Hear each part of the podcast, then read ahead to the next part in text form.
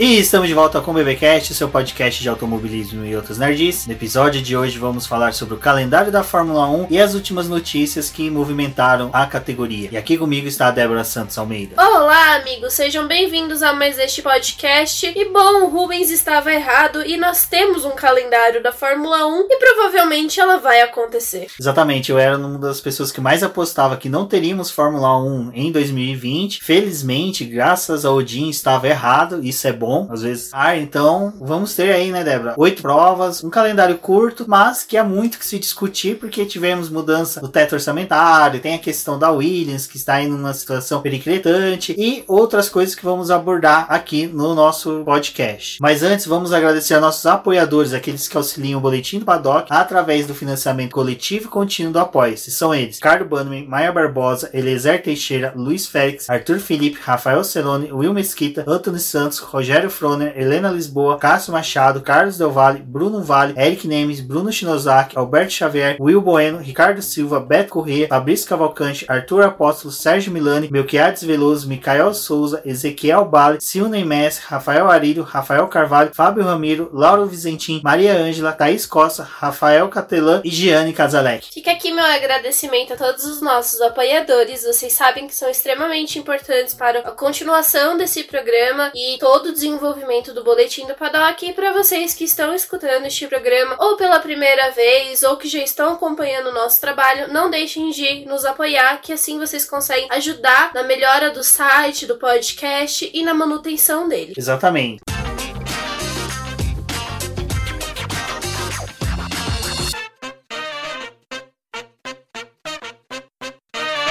Bom, Débora, acho que o importante desse podcast vai ser realmente o que vai ser o cerne dele, vai ser o calendário que saiu hoje, mas só que tem muito mais coisa que norteia o calendário da Fórmula 1. Nós tivemos aí as notícias de mudança do teto orçamentário, algo que era reivindicação há anos, tanto de categorias, equipes né, menores, como pessoas que veem a categoria e veem que a distribuição de renda nela é totalmente desigual, proporcionando um crescimento muito maior das equipes de ponta, que têm condições né, de arcar com investimentos altos, e com isso esse teto orçamentário já previsto para 2020, 2021, a gente já consegue traçar uma boa perspectiva é, do que pode acontecer, né? Até de chegada de novas equipes, a gente pode ter uma nova experiência dentro da Fórmula 1, visando um rendimento maior com menos dinheiro injetado. É, eu acho importante falar sobre isso, porque até um tempo, acho que até o ano passado, a gente sabia dos problemas que a categoria tinha, mas ninguém é, ficava cobrando tanto ou abordando muito. Esse assunto ele vinha à tona a respeito do teto orçamentário, mas acho que era algo mais passageiro. E a gente precisou so sofrer um baque, né, muito grande para poder perceber os defeitos realmente que a categoria tinha e os problemas que as equipes menores realmente têm. Porque quando você vê a corrida, às vezes você tem a falsa impressão de que quem tá ali no fim do grid, às vezes não tem tanto problema, ele só tá distante do pessoal que tá na ponta, mas ainda assim é algo que, ah, se trabalhar o carro ou a forma como ele foi construído, seria possível chegar próximo próximo das maiores. A gente vê que o dinheiro realmente faz diferença e a utilização dos equipamentos também fazem muita diferença ao longo do campeonato. E aí, quando a gente pega essa situação que teve da pandemia e do coronavírus, a gente vê que fechar a, as portas das fábricas, das estruturas e mexer tanto no bolso deles, porque tiveram que continuar pagando salário e tomar medidas para poder preservar esses funcionários, a gente percebe o quanto que todo esse sistema era muito frágil. Isso é bem interessante interessante, principalmente colocando desse ponto, porque para quem assistiu Dark Survivor é, no começo ali de final de fevereiro, né, começo do que seria o calendário a temporada 2020, a gente viu que a Williams sofreu por entregar peças a tempo para a temporada 2019. E é algo que a Fórmula 1 sofre ainda por ter que desenvolver peças muito caras, complexas e que exigem muito não só de material humano, mas material mesmo físico mesmo, uhum. fibra de carbono, é aquelas pastas que eles modelam as peças, então isso tudo é muito caro. É, a gente pensa que a equipe que tá ali no final do grid, em questão de peça, ela demora mais tempo para poder desenvolver uma peça que uma grande consegue às vezes desenvolver em horas. A gente já viu casos deles precisarem realmente de uma peça e ser urgente, e as equipes grandes terem essa forma de produzir ela e entregar ela para poder ser utilizada naquela corrida mesmo, mas as pequenas não, elas levam um tempo maior de para poder fazer as atualizações, tanto que a gente gente sabe daqueles pacotes de atualizações que eles vão distribuindo ao longo da temporada, mas isso não funciona para todos, né? Eles programam atualizações, mas a gente sabe que as maiores elas estão levando qualquer tipo de atualização a cada final de semana. E o teto orçamentário foi já regulado para 2021 no valor de 145 milhões de dólares. Vai ter uma redução gradual, né, Débora? 140 para 2020, 135 para 2023 e 2025. Isso considerando o calendário de 21 corridas, que é o que eles planejam com esse novo normal que vai vir após a pandemia. É, esse, eles já estavam é, debatendo a respeito disso. Teve um, principalmente pelo lado da Ferrari, dela não querer aceitar essa redução muito brusca. Mas aí chega no momento em que ou você aceita essa redução e continua com pessoas boas na sua equipe, continua desenvolvendo o carro, ou você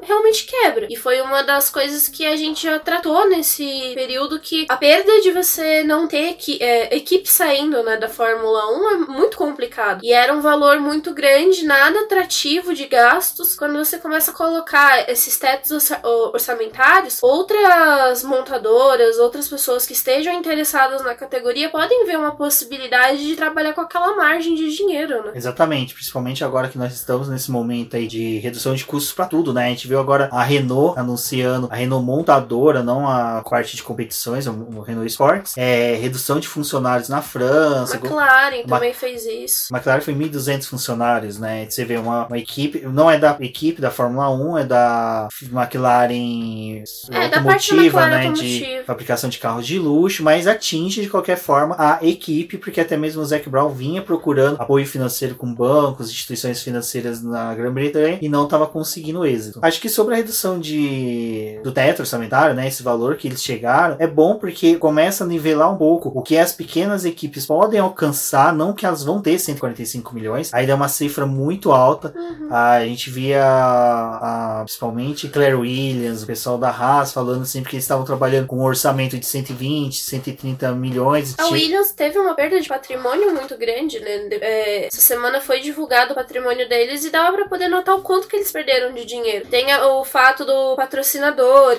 e você vê que a receita deles estava sendo diminuída. Enquanto tem outras equipes que conseguem salvar muito do, do que elas conquistam com o prêmio no final do ano, mas porque elas estão acabando mais à frente no campeonato, né? É, e a Williams necessitava muito desse campeonato esse ano para pelo menos conseguir pagar as contas desse ano, nem era alguma coisa de projeção para o ano que vem. Ela procura, né, parceria ou até mesmo a venda da equipe para poder se manter na categoria para os próximos anos. Então, a situação dela é bem difícil, mesmo com a redução de, do teto orçamentário, não vai ser fácil. A mesma situação passa a Haas e eu acredito que até outras equipes podem so sofrer com isso, porque elas começam a ter que reduzir a capacidade dela de material humano, que é o que o orçamento delas às vezes não consegue pagar, e isso começa a refletir na pista e aí a disputa de foice pelas posições no grid. É um efeito cascata, né? Se você vai mexendo em pequenas peças, você vai alterando de qualquer forma o resto do desenvolvimento da equipe, tanto em valor de peça quanto da pessoa que vai fabricar aquilo. Não, não, é difícil você mensurar, mas vai ser um baque muito grande para essas equipes. A Williams, nessa situação de possível venda que ela se encontra, não é só o fato de terminar essa temporada e conseguir alguma coisa, é para poder realmente ver se vai, vai, se manter no grid. E aí você também tem que pensar naquela questão: é, a gente vai sair agora de, um, de uma pandemia que muita gente foi afetada, várias empresas foram afetadas. E se a Williams não receber proposta, pode ser menos uma equipe no grid, né? E o fato também da Williams, ela cancelou o contrato com o patrocinador, foi algo que partiu dela, mas tem todo o lado do processo da venda, né? Pra poder facilitar as escolhas do pessoal, é, do conselho da Williams com as decisões que eles vão tomar no futuro. Então é ruim não ter um patrocinador, mas ainda assim, é, dependendo de como for andar o resto do ano e como vai ser a temporada para eles, é algo válido. Além do teto orçamentário, outra forma que eles acharam de nivelar o campeonato foi a utilização do túnel de vento. Saiu uma regra nova para a utilização de túnel de vento, em que o túnel de vento, só para explicar para vocês, não é que ele tem um gasto alto, né, Débora, de valores na no seu utilização, porque ele é, muitos deles utilizam um sistema de reutilização de energia. A, uma vez ligado, o consumo de energia é baixo. A Ferrari mesmo, ela liga ele, fica ligado o ano inteiro e só desliga no Natal e para uma data seguinte de manutenção. Só o resto do ano ele é ligado o tempo todo. Então, o, as regras que entraram não é nem para desligar o túnel de vento, mas é o tempo que você fica utilizando o todo o equipamento, todo o complexo do túnel de vento, que o complexo em si ele não é barato, não por causa do, como eu disse, da utilização da, de ligar e desligar o túnel de vento, mas gira todo uma construção de novas peças, utilização de novas peças, pessoal que está ali em torno para trabalhar e é aquela coisa. Quanto mais você tem de mão de obra, você tem de peças para testar, fica mais caro e quem tem mais dinheiro consecutivamente consegue utilizar melhor e mais vezes o túnel de vento. É, a gente tem as equipes que estão ali liderando a tabela do campeonato e elas acabam utilizando esse túnel de vento muitas vezes pelos sete dias da semana e 24 horas por dia. Elas, qualquer mudança que elas fazem em uma peça, qualquer coisinha, detalhes, é levado para esse túnel para poder fazer os testes. E aí não tem só a fase de você ver o comportamento do ar, é muito mais complexo. Eles levantam vários dados e depois tem os analistas que precisam verificar se aquela peça realmente vai surtir efeito positivo no carro ou não. E as mudanças para essas equipes, que foi o que a gente já estava falando no começo do episódio, para quem tá ali no começo do grid, fazer essas alterações nas peças demanda tempo, mas ainda assim você vê o resultado mais rápido com essas mudanças. E o pessoal que tá ali mais abaixo do grid, que tem pouco dinheiro, não vai conseguir fazer tantos testes em peças. Eles precisam ser mais efetivos na nos seus testes. Então, é, tem essa disparidade e eles resolveram fazer essa mudança com relação à utilização do túnel de vento para poder modificar o tempo que essas equipes passam utilizando o túnel de vento. É, nessa condição, eles acabam passando mais tempo realizando provas, né, dentro do túnel de vento do que nas próprias pistas. Então, eles praticamente competem mais do que 21 GPs ao longo do ano. E eles decidiram que, a partir de 2021, com relação à sua colocação no ano anterior na tabela, vai ser distribuído esse tempo para você utilizar. Então, a primeira equipe do grid vai ter 90%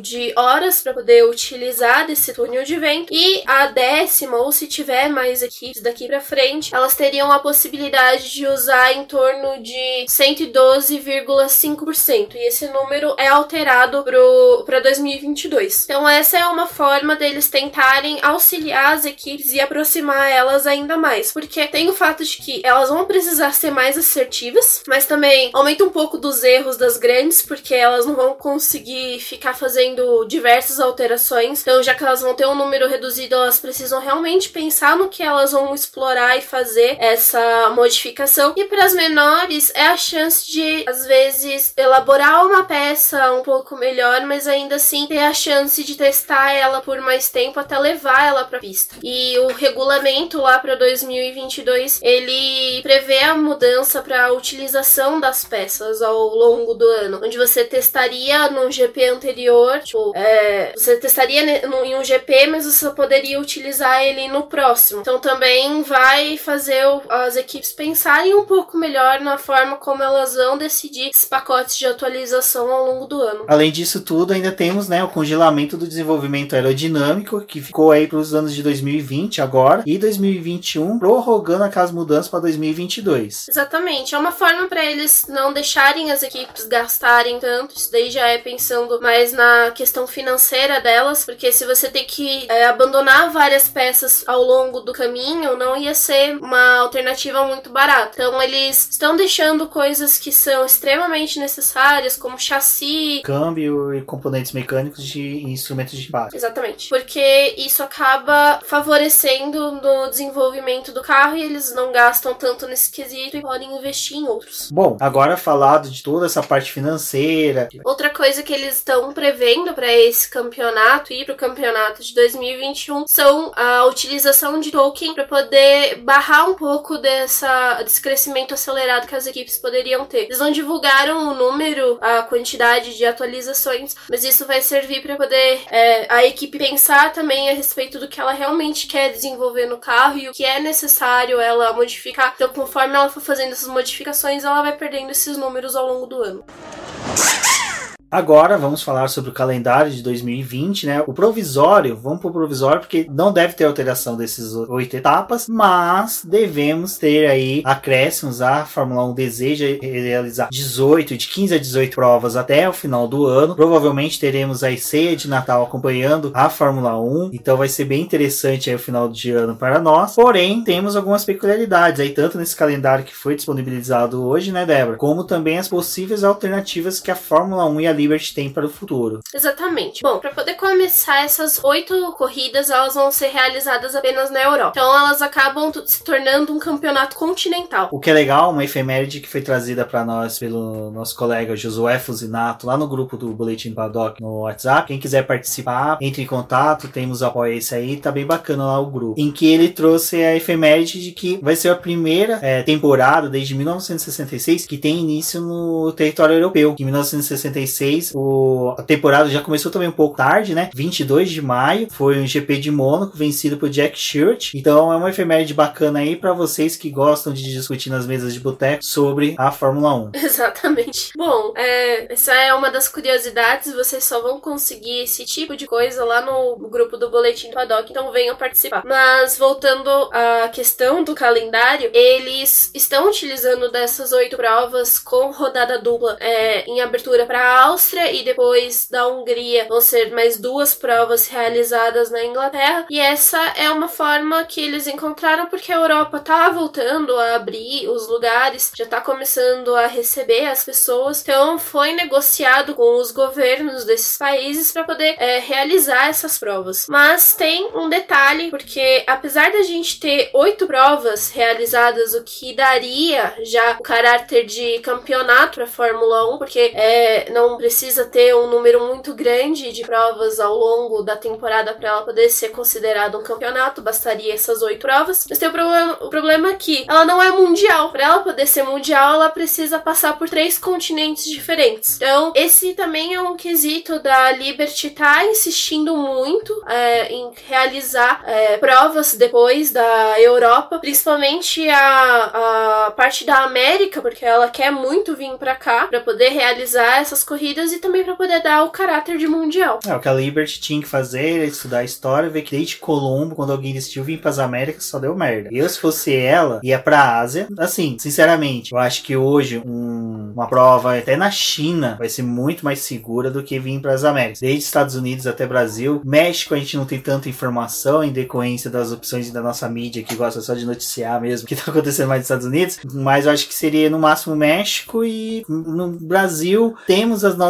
restrições ainda, né? Porque toda a pandemia, principalmente a gente que mora em São Paulo, a gente tá vendo que a realidade não tá refletindo muito bem o que tá se passando nas notícias, é muito pior que tá acontecendo na cidade. É, a gente vive praticamente aquela realidade do caixa de pássaros, em que não dá para sair de casa em hipótese alguma, mas é ela ir no máximo para os Estados Unidos, se for querer fazer América, Circuito das Américas, no Texas. É a única alternativa que ela tem, porque qualquer parte do norte vai estar sobre neve. Pro final do ano, né? É, final do ano ali, Canadá, Estados, Estados Unidos, qualquer outro estado pra cima ali vai estar frio. Próprio e a, Texas. essas provas teriam que ser realizadas também no período da temporada, o que eles consideram a temporada para poder valer como mundial. Qualquer prova que for realizada em 2021 que não faça parte desse calendário de 2020 aí que eles estão estipulando já também não daria mais valendo o mundial. Um, uma prova que deve entrar e inserir o asiático, né? Porque é considerado asiático, é a prova do Bahrein. Então ela já conseguiria isso, mas só que eu acho que é, daria para negociar ali algumas alternativas. A América vai ser a única. Oceania, dificilmente, porque até mesmo é. A Austrália já desistiu, né? Não é que só que a Austrália desistiu. A Austrália mesmo, a gente tem a nossa colega a Bia que mora lá. Ela conta pra gente que a realidade lá da Austrália tá muito difícil. Tá totalmente diferente dos lugares que a gente tá vendo que tá tendo abertura. Eles ainda estão em restrição total. Não teve flexibilização. Continuam tendo uma lockdown um pouco Não, um mais pouco fechado, fechado, mas... mas ainda é tão rígido quanto era em março, quando teve cancelamento da etapa. É aquilo que a gente falou em um, um episódio passado. Pra vocês terem uma ideia, a estrutura da em, lá em Melbourne não foi totalmente desmanchada. Só os boxes e o paddock que foi desmanchado para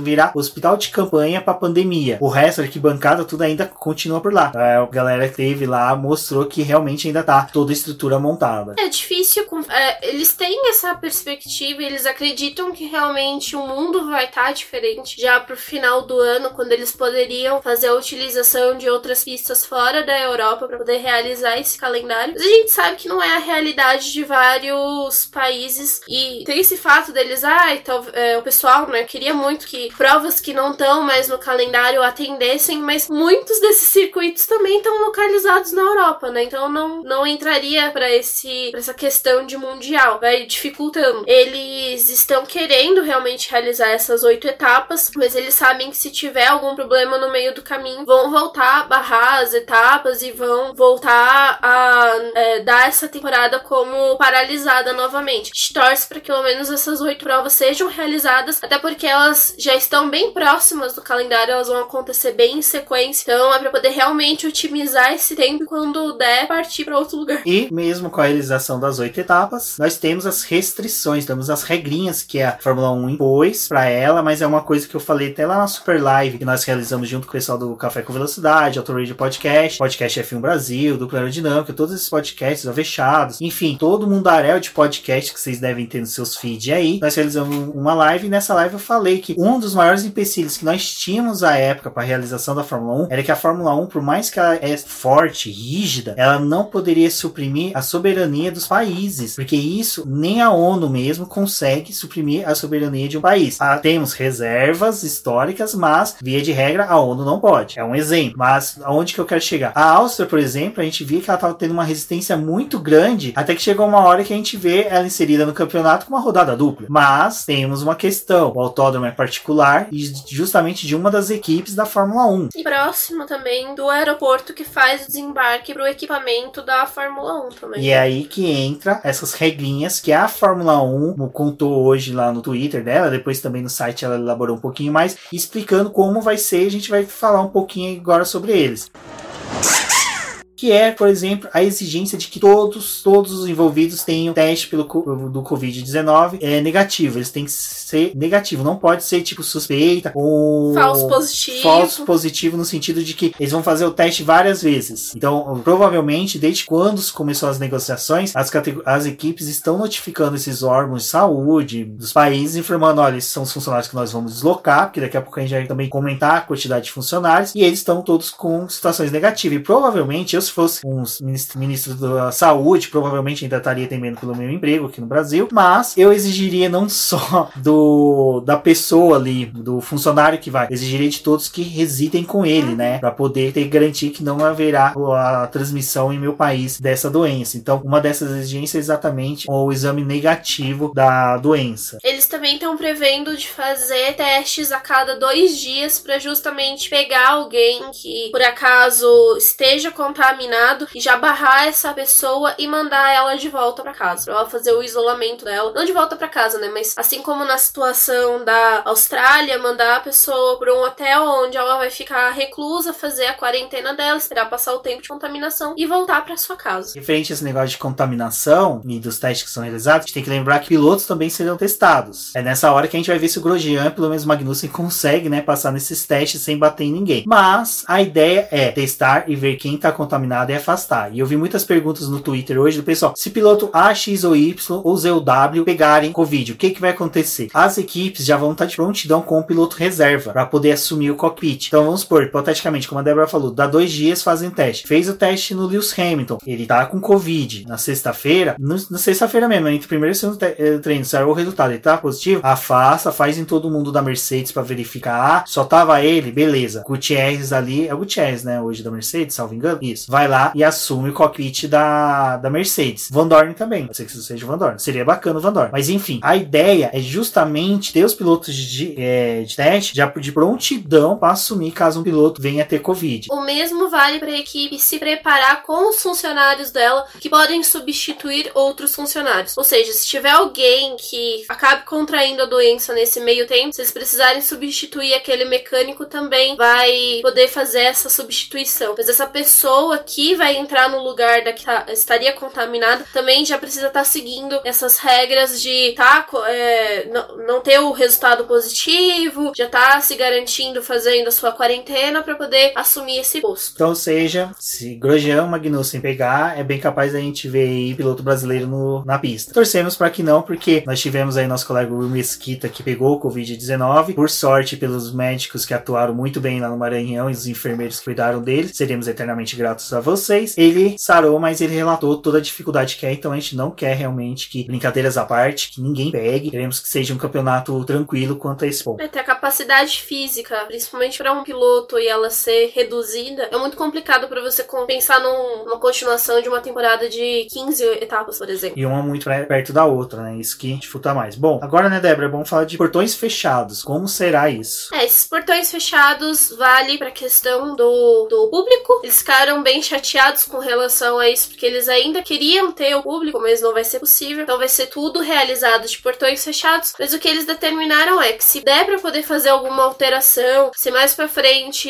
esses governos autorizarem ter o público, aí sim eles vão pensar numa política em quantidade de pessoas, ingressos para poder ser liberado para essas pessoas irem acompanhar a categoria, mas isso não é de imediato. Além disso, eles também é, entrando nessa questão, eles vão cortar o pessoal que seria do paddock, pessoal do paddock club, pessoal que recebe esses ingressos VIPs. É, esse tipo de pessoa não vai poder estar tá acompanhando a categoria durante esse período. Eu acho que para poder ter portões abertos, acho que uma boa alternativa aí para a Fórmula 1 é distribuir bambolês para os torcedores e pedir para eles ficarem girando o bambolê durante a prova. Assim, já gera um distanciamento social. Eu acho que o bambolê deveria retornar, kit escolar, porque é a melhor forma de treinar distanciamento social entre as pessoas. Bom, dentro disso, de portões fechados, nós vamos ter o pessoal reduzido. Não que vai ser um volume grande de anões trabalhando nas equipes, mas a ideia é que as equipes levem o menor número de pessoas. Aí, gente, essa equação, até agora, eu e a Débora estamos tentando fechar e não conseguimos. A gente viu diversos posts, tem um post da Juliana Serrazoli que é muito bom, que fala de número de pessoas que são de equipe. Eu lembro que tem uma sequência de posts do Felipe Massa que fala de quais são, quem são ali no pit stop. Então, pelos nossos cálculos, é, tirando o cara que faz a manutenção da mesa do Toto Wolff, que ele soca cada GP, quase ninguém é dispensável. Tipo, não tem como dispensar o pessoal. É, é lógico, tem, tô exagerando. Mas é difícil você pensar que uma equipe tem que levar somente 80 pessoas. E ainda assim, só dando um parênteses, porque os campeonatos do Brasil também estão tentando retornar. E a lista deles de requisitos e não sei o que é bem ampla. E é muito doido você comparar, tipo, assim, ah, 80 pessoas vão pra corrida e sei lá, no campeonato regional, nacional, é um número bem menor. E essas 80 pessoas ainda me parece muito, porque não é 80 pessoas para todas as equipes, é 80 para cada uma das equipes. Exato, então mesmo assim, mesmo a gente pensando em 80 pessoas, o número não batia, porque a gente começa a pensar em todo o volume de pessoas que as equipes levam. Tem equipe que chega a levar 200 a 300 pessoas. Eles colocam em média 130 por equipe, mas a gente sabe que esse número é muito maior. Ah, sim, tem funcionário da Mercedes que entra com a camisa da Ferrari, chega lá dentro e tira. Isso é, é loucura, tipo, não, não falar que a Fórmula 1, uma equipe leva menos de 300 funcionários, é besteira, porque a gente pensa somente no mecânico, no engenheiro, mas só que a gente tem que lembrar que eles têm que comer, eles têm que dormir, eles têm que ter um motorista que faz o translado da, do hotel, são várias pessoas que são envolvidas, a gente pode pôr como os terceirizados da Fórmula 1. Pessoal que leva o equipamento para dentro do autódromo, eles deslocam pessoas que vão pegar o equipamento do aeroporto e levar pro, pro autódromo. Tipo, isso você já tá mexendo com pessoas de outros setores para dentro da, da categoria. E tudo bem, eles estão pedindo também, vão fazer esse pedido para essas pessoas que vão fazer essa manutenção também terem cuidado. Mas como você garante que essa não vai vir uma pessoa contaminada e vai andar ali, deixar as coisas e não vai gerar coisas piores? Eles estão trabalhando com uma margem de 2 é, mil funcionários por GP. E aí foi um dos questionamentos de, ai, mas nós temos outras competições que mexem com menos pessoas para poder realizar e não vai ser possível é, esses campeonatos voltarem. E como é que eles autorizam uma Fórmula 1 com duas mil pessoas para poder fazer um final de semana? E aí tem a jogada de número, né? Porque a Fórmula 1 conta com os espectadores, principalmente que já seria um número muito alto dentro do autódromo, que é uma coisa que eles já conseguiram minar. E aí eles vão cortando o pessoal de transmissão, jornalistas e várias outras coisas. Aí eles chegaram nesse número. É, provavelmente as fotos geradas, muitas imagens vão ser drones. Isso com certeza vai ter esse tipo de, de equipamento utilizado. E uma coisa que agora me veio na cabeça, porque eles passaram esse número da Fórmula 1. Como que vai funcionar para Fórmula 2 e Fórmula 3? Eu não sei se eles chegaram a divulgar um número, se essas categorias vão ter números à parte. É, a gente esqueceu de falar na hora do calendário que a Fórmula 2 e a Fórmula 3 estão inseridas também. Aqui fica a minha crítica. Cadê a W Series? Pelo amor de Deus. tipo, essa era a hora de fazer um calendário ali com oito corridas. Ó, perfeitinho acompanhando a Fórmula 1. Pessoal, agiliza, velho, porque fica chato isso daí. Vocês já fizeram um campeonato online que não começou, ah, você já tem meninas competindo na Alemãs virtual, mas não Eles tem a teriam- W Series virtual. Esse Desculpa ano pelo parênteses, gente, mas é Não, que... e eles teriam também esse ano duas provas, né? Que seria Estados Unidos e México, com a Fórmula 1. Exato, então custa, né, gente? Forcinho aí, né? Mas enfim, vamos voltar aqui. Pessoal, reduzido é isso, gente. Duas mil pessoas, a gente fazer um cálculo de 80 Reduzido pessoas. no mucho. Não, pegar 80 pessoas por equipe, são 800 pessoas mecânicos, funcionários. Aí você tira uma pista que tenha 20 curvas, você coloca 5 fiscais por curva, você já tem em torno de. Cara, o helicóptero que tem que tá voando, a equipe médica, que não é uma equipe pequena, a gente tem pela do GP do Brasil, é uma equipe médica muito Nossa, complexa. gigante. A gente que vai naquela. Nós, a gente que vai ficar bonito. Nós que vamos naquela verificação técnica da Fórmula 1, sempre acontece ali no finalzinho de outubro. Olha, eu calculo umas 120 pessoas envolvidas do corpo médico, mais ou menos. Pessoal de extração, pessoal de remoção, ambulâncias. Cara, O- os hospitais da redondeza que também precisam estar alerta, porque enquanto tá acontecendo a corrida no autódromo, eles estão preparados para se tiver qualquer acidente lá na pista, eles receberem o piloto. Pode não ser um acidente grave, mas qualquer acidente que cause uma certa dúvida a respeito das condições físicas do piloto, ele precisa passar por uma bateria de exames. Então a gente sabe que esse número de 2 mil aí é um pouco maior. É, um pouco mais. É, com certeza. Vai ter mecânico entrando dentro de porta-mala de carro. Mas, enfim, sobre o pessoal reduzido, a gente ainda tem nossas dúvidas. Ficou bem obscuro as informações que a Fórmula 1 passou. É, eles falaram que eles negociaram com os governos, mas também não tem o, a questão de como que foi essas negociações e o que foi passado. Essas são as coisas que a gente pode pensar, mas a gente provavelmente não vai ter uma resposta disso, porque dificilmente eles vão falar a respeito desses acordos e como foram feitos. A Rafaela lá do Garota da F1, ela também levantou o questionamento das quarentenas, porque eles... A Fórmula 1 está pedindo para as pessoas fazerem um isolamento antes de ir pra pista e ser testado. Aí eles vão passar por todo o translado das mudanças de aeroporto ou viagem de trem, o que for é, necessário para poder chegar de um país no outro. E eles pedem para que essas pessoas também realizem o isolamento e evitem ter contato com outras pessoas. Mas é difícil você garantir, principalmente no aeroporto, que a gente sabe que já vai gerar uma grande movimentação. Essas viagens é, sendo permitidas também geram pessoas se deslocando de uma cidade para outra. Então, eles não estão completamente longe do vírus. E mais uma coisa que eles foram questionados também é: ah, mas se aparecer um piloto ou aparecer um mecânico, alguém que tiver doente, falaram que isso não vai ser motivo para eles cancelarem a temporada ou cancelarem aquele evento. Vai ser simplesmente essa, realmente essa, esse fato de trocar a pessoa, tirar ela do jogo e ir acompanhando as outras. A gente não sabe o efeito cascata que isso pode ter, né? É, e aí fica a nossa torcida para que realmente não ocorra nada, porque a gente pode ver que realmente é, É uma situação complexo, muito né? delicada, complexa e delicada, porque a gente não sabe como a Fórmula 1. A Fórmula 1 te- tecnicamente vai tatear o cenário para poder entender como ela vai prosseguir. Eu acho que é por isso que ela também inseriu duas etapas na alça, porque ela já fica restrita num local só. Se der Sim. merda, já tá ali. É, exatamente, tem isso. É que aquela coisa, a gente esses questionamentos e aí parece que, ai, vocês não querem que tenha corrida. Poxa, eu quero muito que tenha, mas eu não quero que ninguém saia prejudicado dessa situação. E aí não é só o pessoal que tá envolvido com a categoria, mas também é o pessoal de fora que tá utilizando é, o hospital, os médicos, essas pessoas, elas também a gente precisa pensar nelas. E agora, nesse efeito da Fórmula 1 tá voltando, a gente sabe que projetos de auxílio para pessoas que estão doentes ainda, as coisas vão acabar reduzindo porque eles vão voltar a produção deles, que muitos destinaram para poder fazer aparelhos e fazer equipamentos médicos, vai voltar tudo para ficar focado no carro. Bom, saindo de é, redução de pessoal, o quarto item que foi apresentado pela Fórmula 1 foi isolamento durante as viagens. E é aí que começa, como diríamos meus avós no interior, que a porca torce o rabo. Por quê? Começa a ter um pouco maior de gastos as equipes. Tudo bem que a gente já sabe que grandes equipes já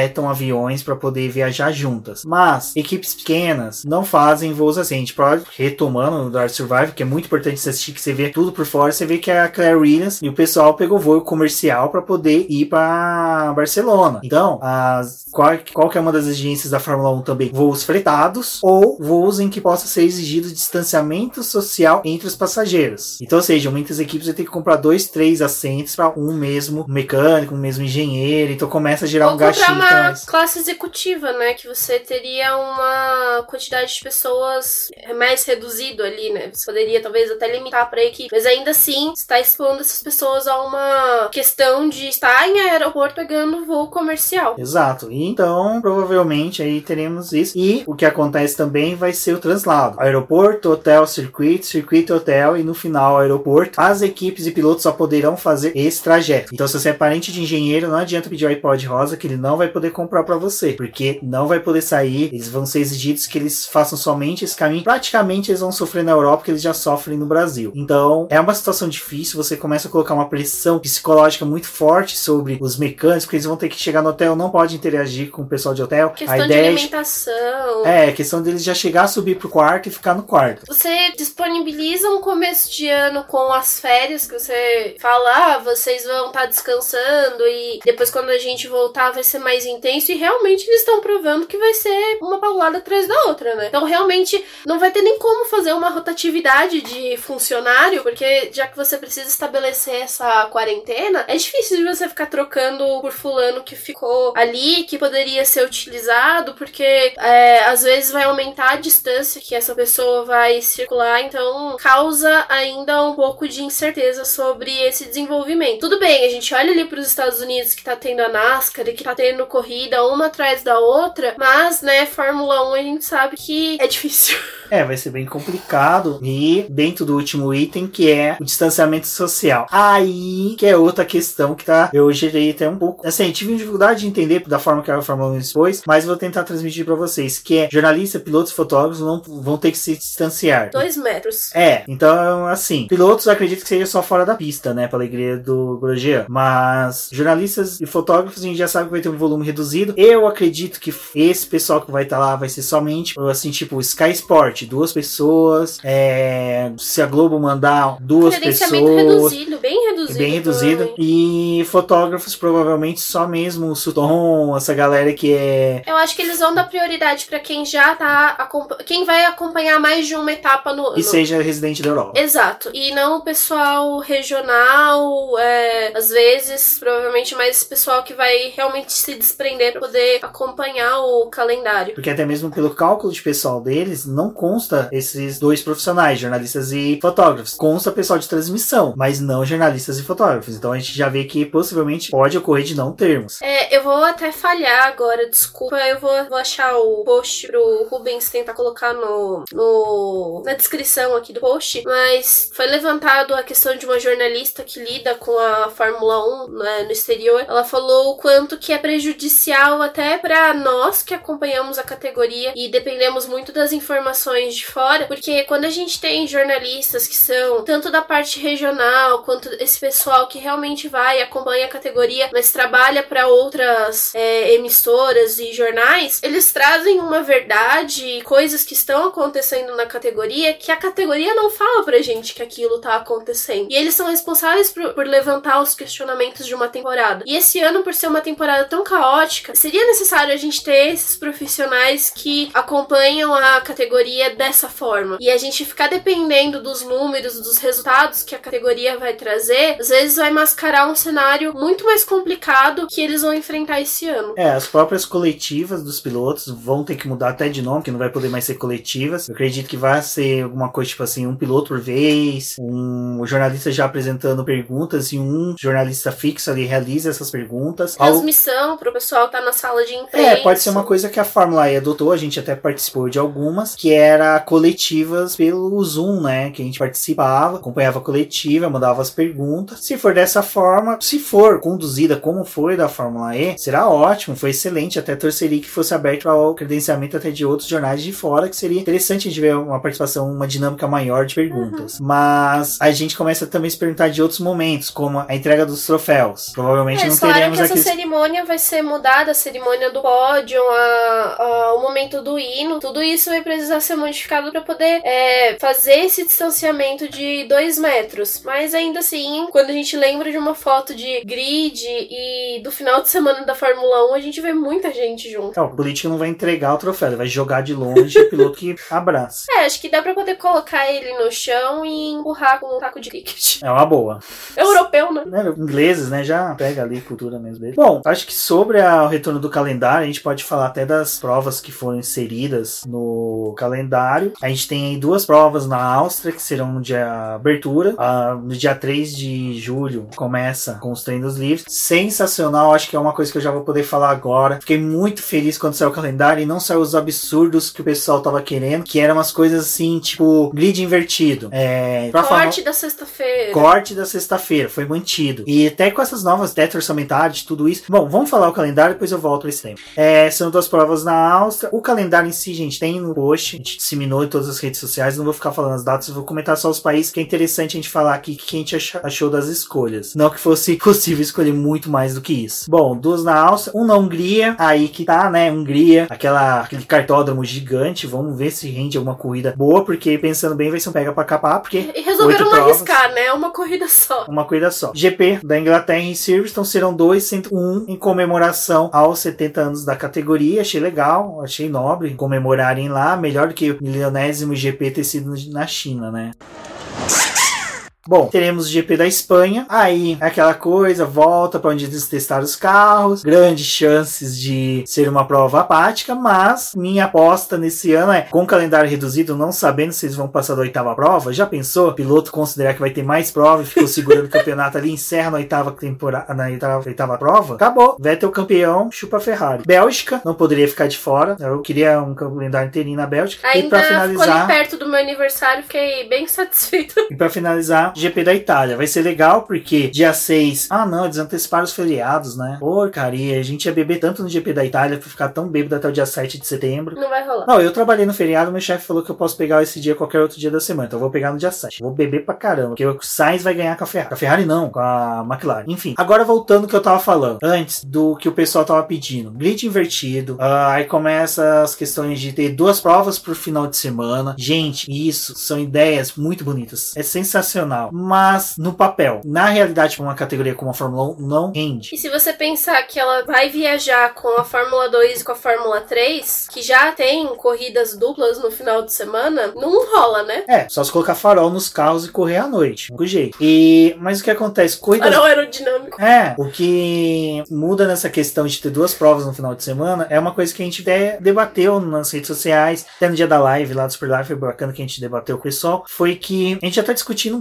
gastos. Se colocar duas provas no final de semana, o carro bateu, tem que substituir peça, é desespero. Então equipes vão ter que levar o dobro de peças de reposição, praticamente dois carros a mais pra montar. Então você vai ter que O ter mão risco é de muito obra. grande e você pensando O que ela... benefício é pouco. Exato, e elas estão precisando justamente. Elas vão lutar esse ano por dinheiro, pra poder ter o dinheiro dessa temporada. Tipo, não é viável você ficar sem participar de uma corrida e perder ponto. Que esse ano é crucial que você pontue e vá bem nas provas, pra você conseguir o, esse resultado no final do ano. Então, qualquer coisa que acontecesse que interferisse no final de semana inteiro não ia dar certo. Não, e o pessoal fala, ah, grid invertido. Cara, grid invertido seria divertidíssimo. Nossa, sensacional ver duas Mercedes, duas Ferraris, duas Red Bulls saindo lá de trás, Fatiando fatiando o grid. e tendo tido uma McLaren na pole. Vamos por dessa forma. Mas é algo que eu acho que não renderia. Por quê? Fórmula 1, a gente sabe que o pessoal já é gado malhado. Eles vão saber converter isso para benefício. Por quê? Uma coisa que a gente já vê na Stock. A Stock tem o grid invertido, mas a prova é no mesmo dia, o formato é diferente, o campeonato proporciona. Eu, por exemplo, não sou tão fã, mas tá ali, vou apreciar. Onde que eu quero chegar? A gente vê muitos pilotos que estão na sétima colocação, eles começam até a reduzir a velocidade para terminar em décimo, para quando inverter o grid, pegar a pole na prova seguinte. Então, eu não duvidaria se um piloto que tá ali na oitava, na nona posição, começasse a reduzir a velocidade, deixasse o décimo passar, ele perdeu um ponto só, mas na prova seguinte ele teria a pole position. Então, é muito ruim grid invertido por causa disso. E a perspectiva de uma equipe de meio de pelotão provavelmente não vai chegar na primeira posição, mesmo largando da pole, ainda assim ela ficaria ali naquele meio de grid, mas o risco de acidente, e de quebra e de danificar carro é muito complicado. Numa Fórmula 2, numa Fórmula 3, eu acho legal? Acho. Mas ali, como eu vejo que é uma categoria de aprendizado, é uma categoria em que os guris realmente têm que lutar, têm que bater, têm que sofrer, têm que suar, vale a pena. Vale muito a pena. É um Principalmente desafio a mais, Não, né? e acabou a corrida, já inverte o grid e é outra corrida. Pronto, acabou. Acho isso muito legal. E mesmo que a corrida seja um dia e depois, na Fórmula E funciona. Na Fórmula E não, desculpa, na Fórmula 2 funciona e é muito bom. É excelente. Mas Fórmula 1, o cenário é outro, o formato é outro. Não condiz com a proposta da categoria. É você querer levar a categoria, desculpa o termo que eu vou usar, pro amadorismo. Como diria o Rafael Celon, se os carteiros abandonou o grid invertido, por que, que a Fórmula 1 teria grid invertido? Então, pra mim, é uma pataquada. Outras que entraram, que acho que, putz, como a gente falou, duas provas, até guerra de pneus. Eu acho que guerra de pneus, eu era, eu era um defensor. Se vocês pegar podcast F1 Brasil, os primeiros que eu participei, eu defendia tanto guerra de pneus como o reabastecimento. Com o tempo eu parei. Porque você começa a estudar a Fórmula 1 mais afinco, temporadas passadas que tinham esses dois artifícios, você via que muitas vezes é, pilotos que eram bons, carros que eram bons, sofriam porque simplesmente você tinha uma Bridgestone que desenvolvia o pneu somente para uma equipe. A Michelin que também só desenvolvia para outra equipe. Fornecia para seis equipes, mas duas equipes eram os favoritos dela. Então você tinha um cerceamento de qualidade de potenciais pilotos a vencer que não condizia com a verdade. E do reabastecimento eu nem falo a questão do risco de fogo, dessas coisas, porque, cara, Stock Car tem reabastecimento, Indy tem reabastecimento, WEC tem reabastecimento, posso falar 300 mil categorias tem reabastecimento, Fórmula E tem reabastecimento, se vacilar, tudo tem tem reabastecimento. Não para mas a Fórmula 1 eu acho muito mais legal essa dinâmica do piloto ter que controlar o gasto do combustível, chegar no final da corrida com um carro mais leve, soube administrar pneu, consegue ter uma vantagem superior aos demais. Exemplo de um cara que fez isso muito bem, Carlos Sainz, GP do Brasil, conseguiu um contrato com a Ferrari. Olha que bacana. Então eu acho que essas pautas deveriam ser limadas dos debates, porque é, só retornariam se realmente a FIA e a Liberty falaram, vai ter, aí sim. Não, e outra coisa, a gente tá olhando esse cenário de redução de pessoas pra poder trabalhar na temporada. Aí você fala, não, vamos fazer aqui uma guerra de pneus, que a gente vai precisar de mais gente. Mais uma montadora de pneus lá, Sim. fabricantes, né? Exato. Não tem como fabricar pneu assim do dia pra noite, até porque a Pirelli faz inúmeros testes ao longo do ano pra poder atender as mudanças dos pneus e atender a mudança dos carros, porque não basta fazer um pneu, você tem que entender o que, que as equipes estão fazendo de atualização nos seus carros e o que, que elas precisam nesses pneus para eles serem efetivos na pista. Então tem essa questão dos testes que não dá para você jogar e falar, ah, vem aqui e fornece pneu. E o fato do reabastecimento voltar assim de uma hora para outra, numa temporada que ainda vai começar, você tá falando que você vai ter que colocar gente ali também para poder fazer isso. É, é mão de obra. Não faz sentido no meio do furdunço que a gente tá vivendo agora, é, promover mudanças tão radicais. Exato. Então, esse foi mais uma questão mesmo que a gente quis trazer esse debate rapidinho, mais para poder mostrar para vocês que é uma coisa que eu acho que foi a Juliana Serrazoli, né, Débora, que falou esses dias. Você que me passou isso e é, algo que eu achei interessante que é as pessoas simplesmente pegam às vezes algo que um site noticiou na Europa, toma como verdade e repercute no Brasil como olha, tal site falou isso, é verdade. Que tipo, tudo bem, às vezes o site tem uma boa fonte, tem um acesso mais rápido a informações, mas vocês que acompanham o Boletim do Paddock pode ver que a gente sempre opta pelo o oficial. Saiu na Fórmula 1, a gente foi falar de calendário, a gente não falou de calendário até a Fórmula 1 falar. Teto orçamentário, até a Fórmula 1 falar, a gente não falou. Porque segue oficial,